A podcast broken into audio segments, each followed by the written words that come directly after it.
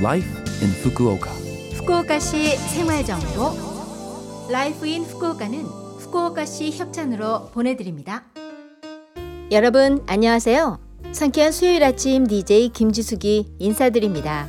Life in Fukuoka는 후쿠오카시에서 쾌적하고 즐겁게 지내실 수 있도록 여러분께 다양한 생활 정보와 여행 정보를 한국어로 소개해 드립니다. 오늘도 짧은 시간이지만 저와 함께 즐거운 시간 보내시기 바랍니다. 후쿠오카시 생활 정보. 여름철에는 전기 사용량이 많은데요.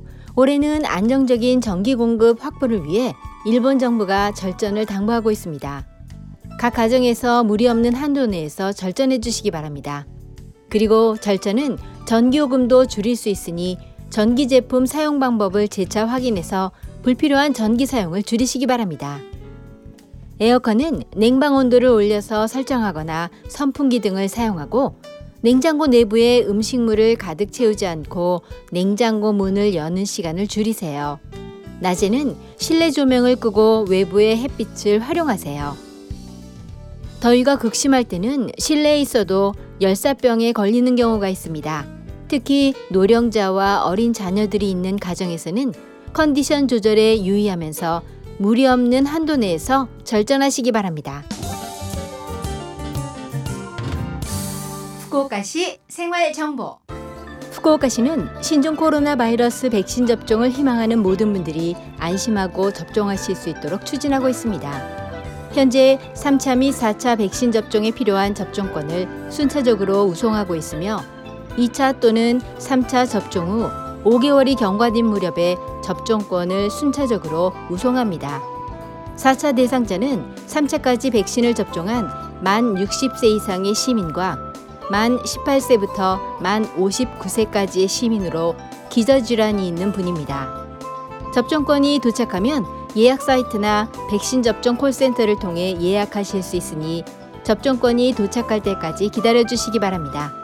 접종권이 도착하지 않은 경우에는 콜센터로 전화하세요. 기저질환이 있는 분의 등록도 접수받고 있습니다. 만 5세부터 만 11세까지 어린이 대상의 접종도 실시하고 있습니다. 해외에서 후쿠오카시로 전입한 분이 백신 접종을 희망하는 경우에는 접종권 발행을 신청하셔야 합니다. 후쿠오카시 백신 접종에 대한 상담과 예약을 할 수 있는 콜센터 전화번호는 092-260-8405 092-260-8405입니다. 매일 오전 8시 30분부터 오후 5시 30분까지 접수받습니다. 영어와 한국어, 중국어 등 7개 국어로 대응해 드립니다.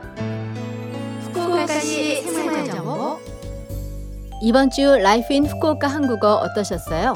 Life in Fukuoka는 팟캐스트로 언제든지 들으실 수 있습니다.